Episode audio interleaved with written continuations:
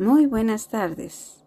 Bienvenidos a mi primer podcast, en el cual les estaré hablando sobre el sistema endocrino. ¿Qué es, qué es el sistema endocrino? El sistema endocrino está formado por glándulas que fabrican hormonas. Las hormonas son los mensajeros químicos del organismo.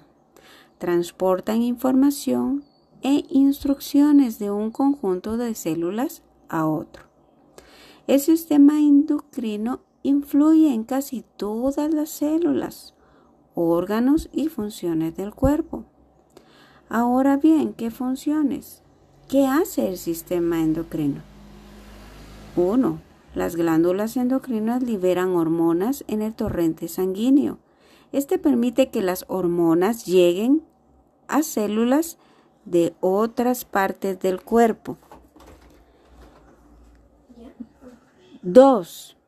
Las hormonas del sistema endocrino ayudan a controlar el estado de ánimo, creciendo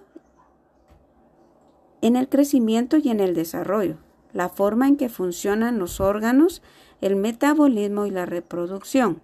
Ahora bien, 3. El sistema endocrino regula qué cantidad se libera de cada una de las hormonas. Esto depende de la concentración de hormonas que ya haya en la sangre o de concentración de otras sustancias, como el calcio en sangre. Hay muchas cosas que afectan a las concentraciones hormonales, como el estrés, las infecciones, y los cambios en el equilibrio de, líquidos minerales que hay en la sangre. Una cantidad excesiva y demasiado reducida de cualquier hormona puede ser perjudicial para el cuerpo. Los medicamentos pueden tratar muchos de estos problemas. ¿De qué partes consta el sistema endocrino? Aunque hay muchas partes del cuerpo que fabrican hormonas, las principales glándulas que componen el sistema endocrino son las siguientes.